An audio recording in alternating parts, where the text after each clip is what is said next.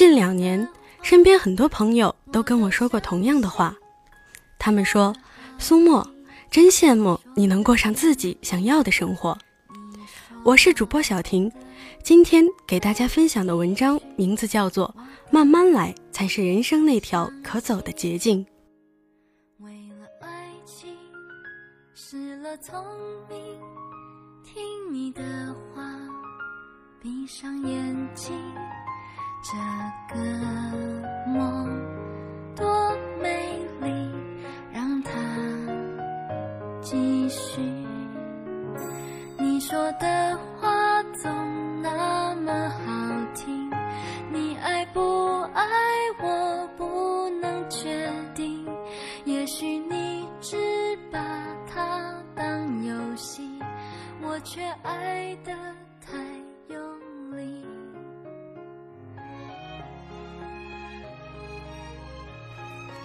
每次遇到这么说的人，我只能以微笑回应。我们都一样。眼光总盯着别人的光鲜，却从不在意这光鲜背后的努力。当然，听到这样的羡慕，我都会肯定的告诉对方：以自己喜欢的方式生活，你也一定行。然而，他们却没有这样的自信，要么怨天尤人，要么苦笑认命。当然，也有众人皆醉我独醒的积极分子。有很多想法，也在努力为自己做规划，打着鸡血去行动。可惜事与愿违，收获甚微，反而感到更疲惫。对此，我想说，做更好的自己，选择和努力固然重要，但学会对自己有耐心，比选择和努力更重要。每个人在成长的过程中。都会经历迷茫和痛苦，会有危机感，因为这种危机感而焦虑着急，一刻都不敢让自己停下来，反而因此走了弯路。其实真的大可不必。当你慢下来，耐心对待自己的时候，你会发现，其实很多时候不是生活辜负了我们，而是我们误解了自己。那么，我们到底该怎么做才能一步一步成为更好的自己，过上自己想要的生活呢？今天我就跟大家分享下我的三个经验：接受生活中的不完美，找到自己的兴趣点，学会对自己有耐心。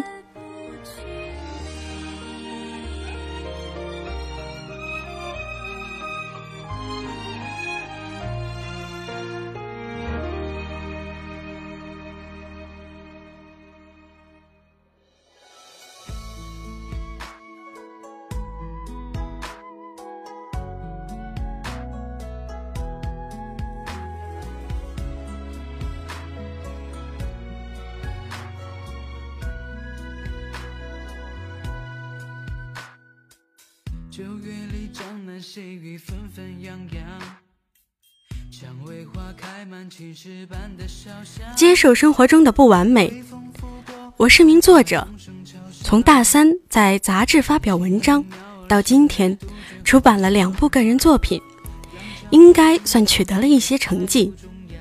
因此，有人猜测我应该是中文或新闻系毕业，并不是的。我的专业与写作完全没关系。我大学读的专业是会计学。活泼好动、爱写字的我，在毕业后做着枯燥严谨的财务工作，算是生活中的不完美吧。可是，在我生活中有太多的不完美，要比这件事严重多了。我出生的时候，差点被弃养，为什么呢？因为我不是男生，让父母的期待落空，所以我被辗转送人，在别人家流浪了几天，又被爸妈接回来寄养到我外婆家，直到初中毕业。五岁那年，外婆去市里帮舅舅带孩子，外公忙于生计，常常忘记家里还有个我。六岁，我随外婆去了舅舅家，读了小学，舅舅和舅妈都很疼我，这是我童年里最幸福的一段时间。每天放学后，我总是吃着点心，趴在阳台上看部队新兵操练，幸福感却并未持续很久。我读小学三年级的时候，大人们再次开始商量领养。在舅舅试图商量让我改口的时候，我因这样巨大的转折吓得大哭。最后，这件事在我的强烈排斥下不了了之。但是，这件事却让我们彼此产生了距离和隔阂。这件事也让小小的我意识到。原来我是个不被世界欢迎的孩子。初三那年，外婆以玩笑的方式跟我详细描述了我出生时发生的一切。我无法形容心底的震惊、忧伤，无法排解，成绩迅速下滑。母亲每次来外婆家，我都躲在房间里沉默。当她试图让我听从老师的建议。选择复读的时候，我找到了宣泄口，态度坚决的不肯复读，而是去了外地一所中专就读。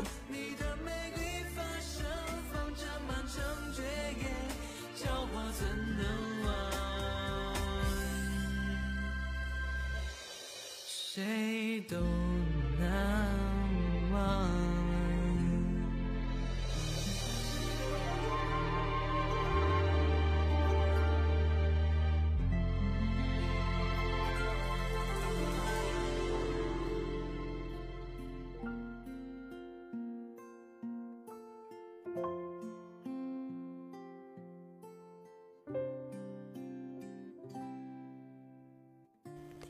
在外地，一个人的生活特别自由。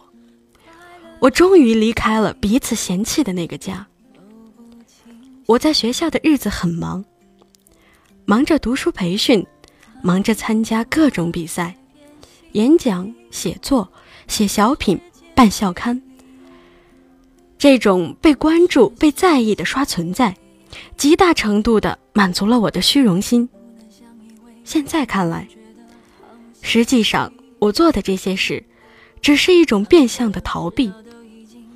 我想以这样的方式证明自己是独立优秀的，想让父母承认忽视我是错误的抉择。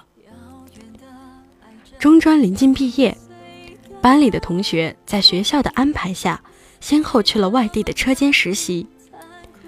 当轮到我的时候，我才开始发慌。感觉到现实的残酷。想想十八岁的年纪，就要从此沦为流水线的工人，我真的没办法接受。所以，生平第一次，我主动拨通了家里的电话。我跟父母说，我不要去实习，我想继续读书。两周后，我请假回家，与父母谈话。并再三确认想法，写下保证。就这样，班里同学都去实习的时候，我去了高中借读，选择重新开始。纵然父母在这件事上费尽心力，但这并不代表我们之间已经和解。曾经放弃、抛弃的真相，令我心生倒刺，如鲠在喉。我也不喜欢会计学。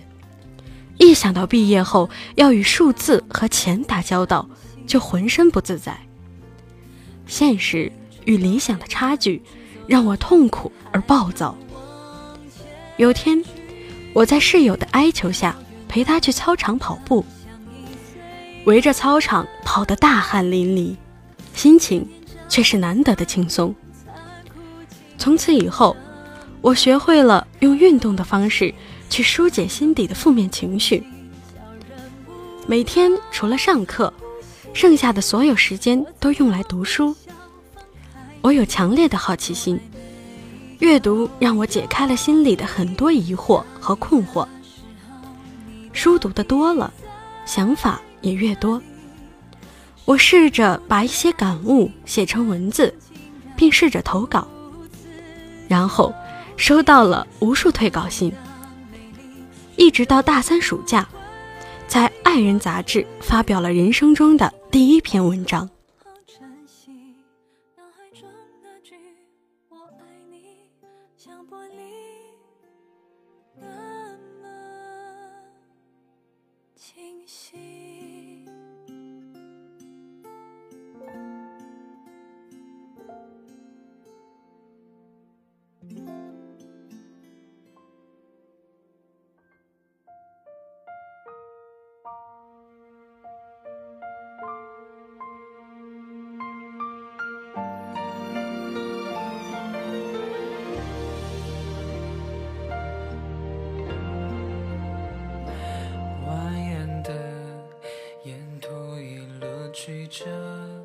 有时候相信的未必开花结果。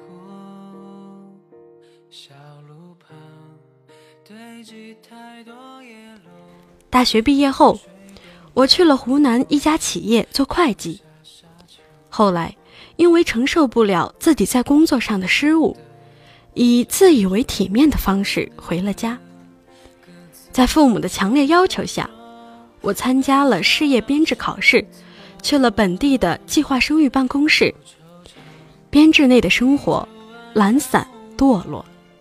就这样，我重新开始写作，写字带来的快感支撑着我熬了快两年。我把微薄的稿费一点点积攒下来，然后背着父母辞了职，去了北京。在父母眼中，写字这件事根本就是不务正业，他们对我做出的选择特别愤怒。的确，因为我刚到北京的前两年混得很惨，稿费寥寥，生活清贫。为了不被饿死，我靠当枪手养活自己。后来，在朋友的引荐下，去了一家图书工作室做策划编辑。解决了生存问题。两年后，我出版了自己的第一部作品，生活也逐渐稳定下来。父母的态度随着我生活的稳定，也越来越宽容和理解。其实，所有的父母都一样。有时候，之所以站在我们的对立面，并不是为了反对而反对。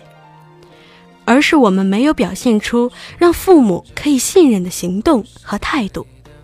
这些年，我走了这么多弯路，直到从心底肯正视与父母之间的问题，承认我们在彼此生命里缺席了十九年的事实之后，我才看到，在这份缺失之外，我的父母是很爱我的，他们一直在努力弥补自己的错误，所以。面对命运里的不完美，我们都不必去刻意反抗或讨好，清楚自己想要的是什么，才能得到真正的安全感。OK，说了这么多自己的成长故事，我想表达的是，在此之前，我从来没有想过，我的幸福感是来自认命。认命不是被动承担。而是主动接受你成长经历中所有伤痛的、不愉快的事儿，在心底真正接受了这些不完美的存在，你会变得坦然，也会理性去面对它带给你的伤害，并与之和解。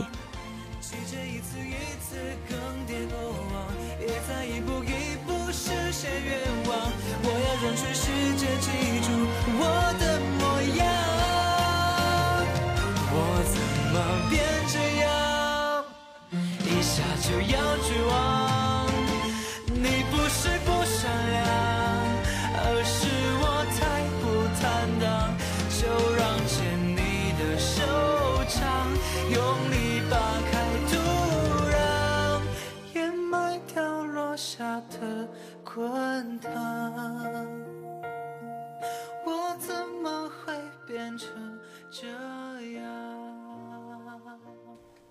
找到自己的兴趣点，接受生活里的不完美，不是为了取悦别人，而是为了取悦自己。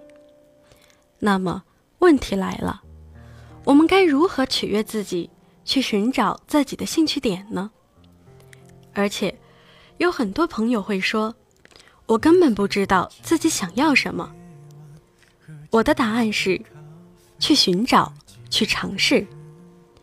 很多时候，我们之所以找不到乐趣，并不是迷茫，是因为太懒。利用好自己的好奇心，你会发现，这真是一件低成本高收益的事。将我们的好奇心具体化来说，其实有很多。外向化，你可以利用空闲的时间，去参加一些免费的讲座、换书活动、读书会活动，或者逛逛画展、看看舞台剧、听听音乐剧。内向化。你可以去旅行，学做手工，品尝一道美食，或者参加 NGO 公益活动。通过这些方式，你会发现生活中有很多美好的事，会发现世界并不同于想象。与外界交流越多，你的格局和眼界也会被扩宽。汲取了外部力量的你，会感觉到充实和愉悦。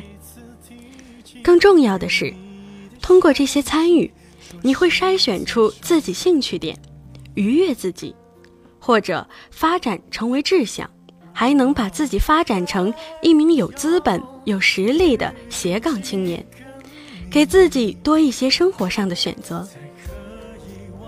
每一条通向未来的路都是走出来的，而不是从最开始就看到终点。有了方向感。再勇敢地迈出第一步，坚定地往前移动，就是对生活最好的天使投资。你付出的汗水不会白白流失，你做出的努力不会白费，时间会是最好的证明。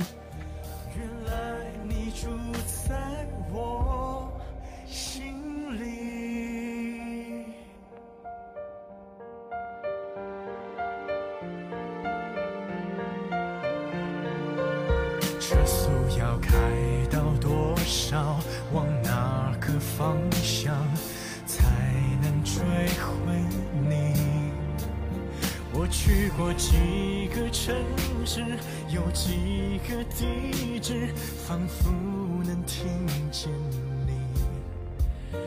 为什么折磨自己，也折磨着你？也许。学会对自己有耐心，接受生活瑕疵，找到了兴趣所在。接下来，我们聊聊在设定目标后的态度问题。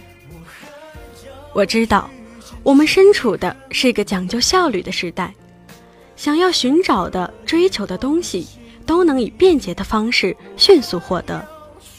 你找工作有专业的招聘网站。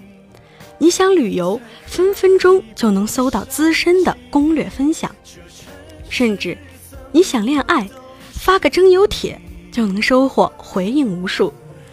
满世界都在以效率说话，每个人被这样的节奏裹挟着，着急着买房买车嫁人生子，像高铁一样不断提速再提速。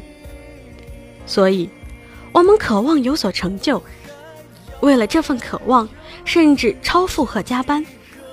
我跟你一样，是认同如今的社会观的，只是我不赞同以高效率作为定成败的标准。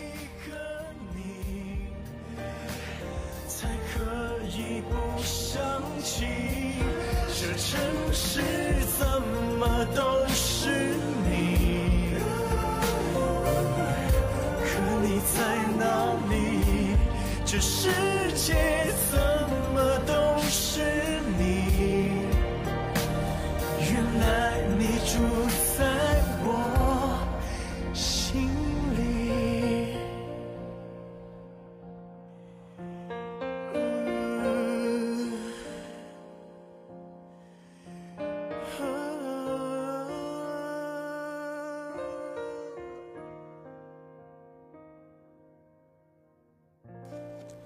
曾经我特别焦虑，才华撑不起梦想，什么都想要，什么都要抓，结果过得狼狈又疲惫。后来，在一位广告总监身上学会了分解目标，一直到现在都受益匪浅。这个方法很简单，就是给自己要做成的事设定一个具体时间。然后做个简单的分析。现在的我与要做的这件事之间的距离，具备什么，缺少什么，然后将缺失的部分具体化分解到每月每天中去。最初我不以为然，真正去做的时候，才明白，这种看似缓慢的方法才是真正的捷径。这个方法其实是运用了心理学的低球技巧理论，说的是通常情况下，人们一旦做出决定，即使条件改变，也很难半途而废。许多的业务员特别擅长运用这个技巧，他们在跟客户推销的时候，常常会先介绍价格较低，在客户预算之内的东西。等到客户深受吸引，不会随着价格的变动而动摇购买决心时，再顺势推出价格更好的商品。简单说，就是由低至高，循环渐进，尽量避免第一时间让客户自觉负担不起而萌生退意。这个概念放在生活里，何尝不是一样的道理？无论是人生大事。还是生活小节，从身材管理到内在提升，从职场打拼到情场博弈。如果我们缓一点、慢一点，追求速度，也该给自己留出足够缓冲、足够弹跳的空间，以更稳妥的方式避开可能存在的风险，收获的幸福反而更丰盈饱满。每天一点点的进步，看似缓慢，日积月累的结果却不容小觑。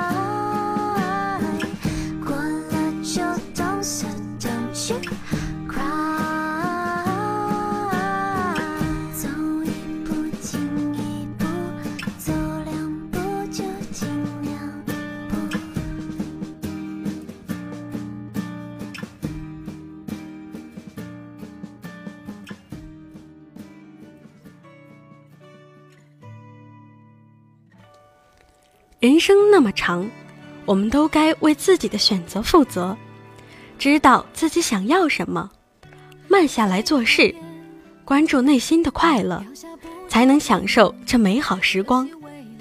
我们要做的任何一件事都没有捷径，有时候慢慢来反而比较快。我是主播小婷，晚安，好梦。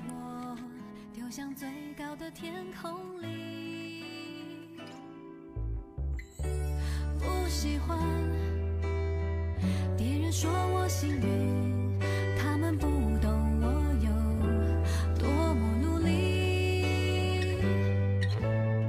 虽然冲动永远比坚持容易，宝贵的东西都需要很费心。